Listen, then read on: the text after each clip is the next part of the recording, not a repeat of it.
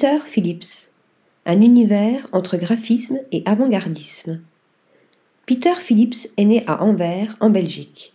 Après des études en design graphique à Bruxelles, le créatif va s'orienter vers la haute couture à l'Académie royale des beaux-arts d'Anvers. Une fois diplômé, il va découvrir l'art du maquillage dans les coulisses des plus grands défilés. Plus tard, il va développer son savoir-faire aux côtés de photographes reconnus comme Irving Penn, Patrick de Marchelier, Mario Testino ou encore Steve Klein avec des créations qui ont fait le tour du monde.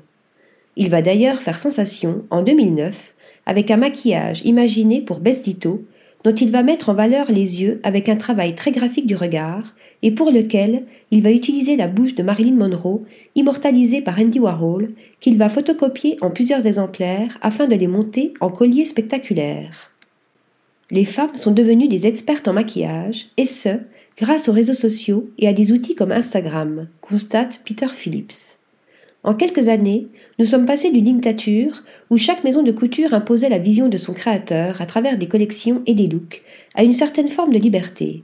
Je sais que j'ai réussi quelque chose en make-up quand je vois des femmes s'approprier les couleurs et les accessoires que j'ai conçus.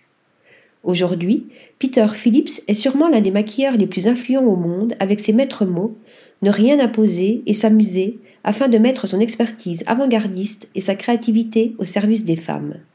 Avec respect, il prône un féminisme où l'égalité des sexes serait la clé pour être plus forts ensemble tout en donnant le là à tous les fans de cosmétiques, femmes ou hommes. Article rédigé par Thomas Durin.